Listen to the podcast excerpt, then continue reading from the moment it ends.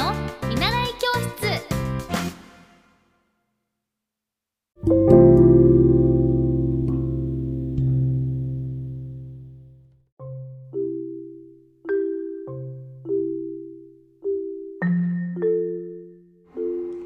皆さんこんにちは。エッティ先生の見習い教室です。えっと今日は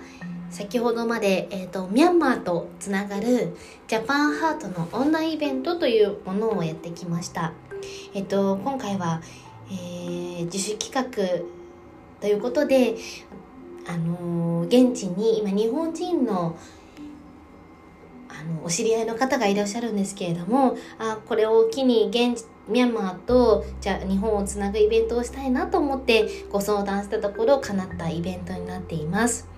あのジャパンハートというのはどういう活動をされてるかと言いますと医療の届かないところに医療を届けるということで、えー、2004年の設立以降に活動されていて全ての人が平等に医療を受けることができて生まれてきてよかったと思える社会の実現を目指されています。えっと、中には本当にあの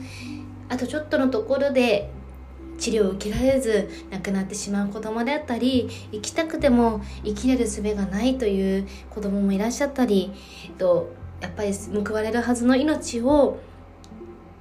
自分で選べない決断によって、えー、亡くしてしまう子供たちもいらっしゃいます。ジャパンハートはそのような子供たちを救うべく無償で、えー、医療を届けられている団体です。私は、えっと、ジャパンハートと出会ったのはコロナ前で、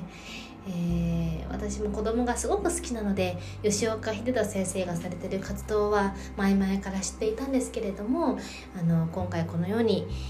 えーと、5年前から携わらせていただいております。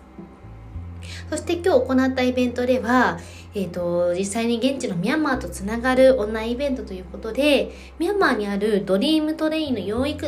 ごめんなさい、養育施設からあの生中継させていただきました。えー、まずドリームトレインっていうのは、ジャパンハートがミャンマーヤンゴーでヤンゴンで運営されている養育施設であってドリームトレインというものです2010年の11月からスタートされて現在約4 141名の子どもたちがいらっしゃいますエイズで親を亡くされた子供であったり貧困のため教育を受けられない子供たちを受け入れて教育や就労のサポートをするための施設となっています。今日も実際にあの中継をつないだ時に子供たちが絵を描いていたりして私は、えーと、絵をずっと習いたかったとか今英会話英会話の授業では英語を勉強して今度サッカー選手に今あのいつかサッカー選手になりたいという夢を持ってる子どもたちとみんなすごいあのキラキラしていてで、まあ、中継中もこう何人かすれ違ったりするんですけど向こうから「ヤッホー!」みたいな感じでこうカメラを覗き込んで恥ずかしがりながらもでもちょっと興味があるみたいなそのようなあのまっすぐな子供たちとお話しすることができてうれ嬉しかったです。あの 実際にあの勉強されていたりあの自分はこれが好きでやっていきたいと言って取り組んでる方の子どもたちの活動が見れてとても嬉しかったです。でジャパンハートのされているこの活動レポートというのがホームページにもあるんですけれどもそこでも実際に子どもたちがどのような活動をして、えーと、授業を受けているのかというところも見られます。今回、えーと、里親を募集されてるんですけれどもご参加いただいた方の中には里親さんの方もいらっしゃって自分のあのねあの里親なんていうのその子供たちが実際に授業を受けていたり元気な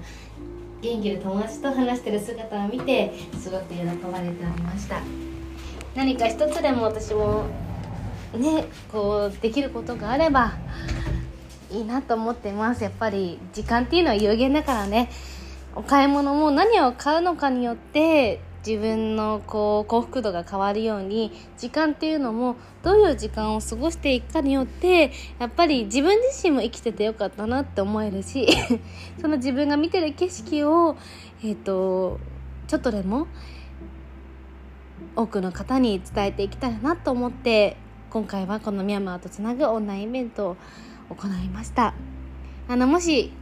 えもっと詳しく知りたいといったことがございましたらぜひえー、ジャパンハートと検索していただいて吉岡秀人先生が創設者の方なんですけれどもどんな活動をされているか是非見てみてください。じゃあまたね。バイバーイ。